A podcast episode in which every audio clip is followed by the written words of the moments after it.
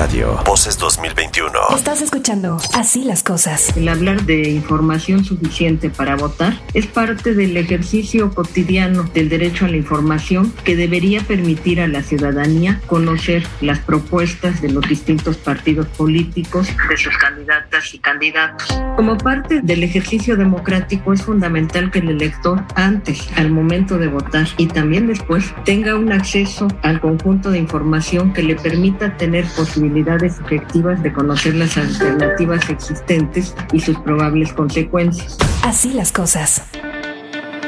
Bueno, son las 7 de la mañana con 22 eh, minutos y veíamos eh, desde hace ya varias horas, ayer mismo, la información eh, desde Transparencia Mexicana. ¿Por qué? Porque no han presentado la declaración 3 de 3, 85% de candidatos a gobernador de 117 aspirantes, solo 18 habrían presentado estos datos. O sea que muy poquitos, por decirlo menos. Está con nosotros Eduardo Bojorques, director de Transparencia Mexicana. Eduardo, ¿cómo estás? Buen día, te saluda Gabriela. Hola Gaby, ¿cómo estás? Muy buen día y gracias por la invitación. Al contrario, Eduardo, pues yo arrancaría con, ahora sí que lo básico, ¿qué es la 3 de 3 para que la gente que nos escucha lo entienda mejor? Mira, en particular la 3 de 3 es la presentación voluntaria o en algunos estados obligatoria, hay que distinguir eso, de las declaraciones patrimoniales, que son las que permiten seguir eh, el, eh, la situación patrimonial de un servidor público a lo largo de su carrera, las declaraciones de intereses, que a lo mejor eh, las vemos más desde el lado del conflicto de interés, pero en el momento preventivo son declaraciones en las que el candidato o candidata hace público sus intereses para evitar que estos entren en conflicto con el interés supremo de la nación, con el interés público, y una tercera declaración que se llama de impuestos, pero en realidad es la constancia de que están al corriente en el pago de sus impuestos, Gaby. Eh, aquí déjame aclarar algo muy importante. Estas personas que vamos a elegir para más de 22 mil cargos van a vivir del erario público y van a tomar decisiones con el presupuesto que se construye con los impuestos de todas y de todos. Estas personas por lo menos deberían de tener registro federal de contribuyentes, no en todos los casos lo tienen, y tendrían que estar al corriente en el pago de sus impuestos. No se verifica aquí cuánto pagaron de impuestos, si son evasores o si eluden impuestos, pero si están cuando menos al corriente con el SAT. Ese es tres de tres. Y ahora un apunte muy rápido. Eh, otra iniciativa que ha cobrado fuerza en el proceso electoral 2021 retoma la idea de 3 de 3 y la conecta con el tema de la violencia contra las mujeres, la violencia de género, y es la llamada 3 de 3 contra la violencia de género, que tiene otra ruta institucional, pero que habla, digamos, de la importancia de declarar públicamente que no están eh, eh, o que no han sido parte de un proceso para violentar los derechos de las mujeres. Este último, perdón, Eduardo, ¿qué tal? ¿Cómo estás? Te saluda Javier Risco. Buenos días. Javier, buenos días. Eh, en este último, ¿se tiene también eh, monitoreado cuántos lo han presentado y cuántos no? Sí, fíjate que lo que hicimos este año, Javier, es montar un operativo de observación electoral. Eh, Transparencia Mexicana no está administrando una plataforma centralizada. decidimos que, que vaya que hacer un ejercicio de carácter federal. Hay 24 plataformas en el país que están registrando las distintas declaraciones y en este modelo de observación electoral lo que queríamos saber era qué tanta información tenía disponible el elector para votar. ¿Qué revisamos? Eh, la parte más básica, Javier, el currículum vitae, el perfil curricular del candidato, si se publicaba o no y si era accesible. La 3 de 3, eh, es decir, patrimonio, intereses e impuestos. Y la 3 de 3 de género. Y en el caso de gobernadores, que era el que citaba hace un momento Gaby, lo que identificamos es que solamente hay, eh, si mal no recuerdo, cuatro, cuatro candidatos y candidatas a gobernador que han presentado y publicado su 3 de 3 contra la violencia de género, cuatro de 117 eh, eh, candidatos y candidatas a un cargo como el de gobernador o gobernador. Pues es decir, menos que las 3 de 3, ¿no? 18 3 de 3, 4 3 de 3 de género. A ver, y, esos son datos impresionantes. Perdón, Eduardo, ¿se, eh, ¿se, les puede exigir desde la ciudadanía? ¿Están obligados en, en, en, algún momento a presentarlo? Vaya, ¿cómo, ¿cómo se pueden ir o cómo se ha ido modificando o se les ha ido acotando para que, para que la publiquen? Mira, justamente, Javier, aquí es donde, donde vamos a, a presentar eh, realmente conclusiones, eh, yo te diría, terminando el proceso eh, electoral. Por el día 14 de junio vamos a instalar un grupo de trabajo con especialistas para esto. ¿Qué descubrimos? A ver, y a ver si lo logro comunicar, porque es bastante abstracto. Lo que descubrimos es que en realidad hay un galimatías sobre las obligaciones de los y los candidatos de presentarle información a los electores. ¿Qué está muy regulado? La propaganda porque a los partidos políticos les preocupaba el tema de propaganda. Pero donde hay un montonal de huecos es en el tema de información para el elector. nada más para que ustedes se den cuenta de lo que acabo de decir con, con un dato. Al equipo de observación electoral de Transparencia Mexicana, un grupo de profesionales, le costó una semana integrar el listado completo de candidatos y candidatas, incluidos sus suplentes, en todo el territorio nacional. Son más de 220 mil personas en todo el territorio nacional. ¿Por qué? Porque no hay una plataforma que tenga la lista de todos aquellos que son candidatas y candidatos. Les tomó una semana, ¿eh? solamente para saber quiénes son los candidatos. Esta lista es dinámica, Javier. Conforme va avanzando el proceso electoral, pues declina un candidato, se baja otro, entonces, no tenemos con certeza eh, los electores en el país la información sobre quiénes son. Ahora dirás, oye, ¿y cuál es el mínimo de información de un candidato? El currículum, ¿no? Entonces, nos pusimos a revisar cuántos, cuántos publicaron su currículum o la información mínima y otra vez el galimatías. Dependiendo del estado, hay o no una plataforma donde se publica la información curricular.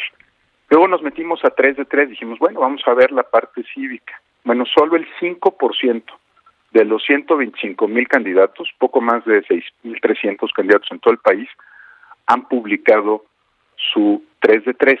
Eh, y si ves el tema 3 de 3 de género, es solamente el 1%.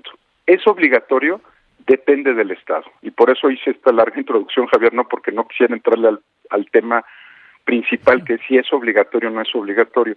¿Es exigible desde la sociedad? Sí pero el modelo completo de información electoral, como fue diseñado por los partidos, privilegia propaganda, pero no información para el elector. Tenemos un sistema que está completamente orientado a la propaganda, al, TikTok, al, al Facebook, al Twitter, a los videos, algunos más graciosos, otros menos graciosos, pero no a la información para que el lector pueda hacer dos cosas, comparar entre candidatos y elegir a la persona conociendo lo mínimo sobre esta persona. Perdóname que lo señale con esta este tono grave, Javier, pero no es un tema menor en una democracia. La información es la materia prima de la democracia para poder comparar y elegir, ¿no? Sí, y tienes toda la razón, Eduardo, porque aquí, bueno, hemos hecho y hemos presentado algunos esfuerzos importantes. Ayer hablábamos, por ejemplo, de buró parlamentario, al rato vamos a hablar de otro sitio y demás, pero son, eh, digamos, esfuerzos, esfuerzos, a veces esfuerzos ciudadanos de tratar de tener la, información de los y las candidatas, este, pues para poder, eso, tener un voto más informado. Pero como tú dices, de pronto es, es difícil porque, porque no está esa información ahí, ¿no? Yo también lo decía hace rato y lo sostengo, me parece muy bien bien que se lleven a cabo debates, como se han estado llevando a cabo ahora, pues un montonal de debates en todos los niveles, desde los más locales hasta de gobernadores, como se hicieron en su momento con los presidenciables, etcétera, este, y te da, por supuesto, información de cómo es la persona, cómo contesta, qué tan formado, informado está sobre algunos temas, pero sí, no, eso no basta para saber, por supuesto, quiénes son este, pues los candidatos y las candidatas, y, y, y pues eso es lamentable, yo no tenía idea de esto que nos estás diciendo, sobre todo de la cantidad de información que más bien no hay, Eduardo. Y las apps, mira, este, yo también disfruté mucho ayer escuchar sobre buró parlamentario. Eh, son muy útiles, pero son muy limitadas porque no está la información, ¿no? Eh, son para los candidatos al Congreso, ¿no? Que son más o menos 6.300 candidatos al Congreso. Eh, es muy sano, pero tenemos otros 125.000, ¿no? Y, y las personas no solo van a votar en la elección federal. Por ejemplo, el INE tiene una plataforma que se llama Conócelas y Conócelos para los candidatos y candidatas a diputados federales, porque logró hacer obligatoria el INE que presentaran el currículum los candidatos y candidatas. Pero si tú, si, digamos, si hemos dicho por años que hay dificultades para acceder a las plataformas electrónicas ya de por sí, ¿no? Por la naturaleza de nuestro electorado y de nuestra sociedad le vas a pedir a alguien que revise 11 o 12 páginas electrónicas o 10 aplicativos para poder formar una opinión sobre por quién votar, tenemos un problema grave de información y ese problema grave lo crearon los partidos políticos porque estaban muy preocupados por regular las reglas del acceso al poder, lo cual está bien, pero no estaban preocupados por darle información al elector. ¿Y sabes por qué? Nuestra hipótesis este, es esta, Gaby porque es más fácil esconderse detrás de una marca, ¿no? Eh, al, al diputado, el candidato a diputado o diputada prefiere quedar detrás de una marca y de un logotipo que presentarse frente al elector y dar la cara. Y hay, hay ejemplos en esta elección, yo diría, gravísimos. Por ejemplo, quienes buscan reelegirse, yo no sé si lo, lo platicaron ayer con Buró Parlamentario, no, lo recuerdo, pero quienes buscan reelegirse no dicen que van por la reelección en sus, en sus eh, flyers, en sus papeletas, en sus carteles, le esconden al elector que están buscando la reelección, porque si le dijeran que se quieren reelegir, pues les preguntarías, oye, ¿qué, hiciste, verdad? Sí, ¿Usted qué consiguió? ¿No? Sí, es, es, grave lo que estoy diciendo y es un modelo de información diseñada por los partidos políticos y no de cara al elector, Gaby. No, pues, qué, qué frustrante, de verdad, Eduardo, porque porque es esto, es este desprecio a la transparencia, este desprecio a exigir lo mínimo, ¿eh? Tampoco es, o sea, no, no, y siempre lo han dicho, no Eduardo. pidiendo tratados. No, no, no, oye, nada más quiero saber el tema de tus propiedades, tus conflictos de intereses, si pagaste impuestos, nada más.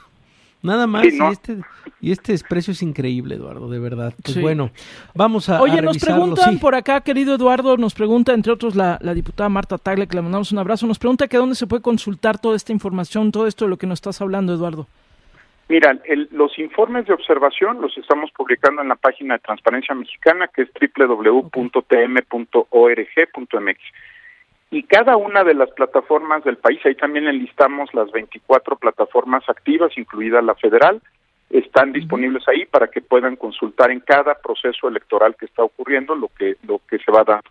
La, la verdad es que lo que sí te adelanto, Gaby y Javier, es que no vamos a dejar que esto quede así. El día 14 de junio vamos a instalar un grupo de trabajo y vamos a enfrentar los procesos electorales de 2022 ya con una buena conversación sobre cómo construimos un modelo de información para el elector y no para los partidos políticos. Sí, me gusta. Qué bueno. Y ya estaremos hablando de ello, por supuesto. Gracias, querido Eduardo. Te mandamos un fuerte abrazo. abrazo. Muy buen día y muchas gracias por, como siempre, por poder conversar con ustedes, Javier Gaby. W Radio. Voces 2021. Vamos a escucharnos.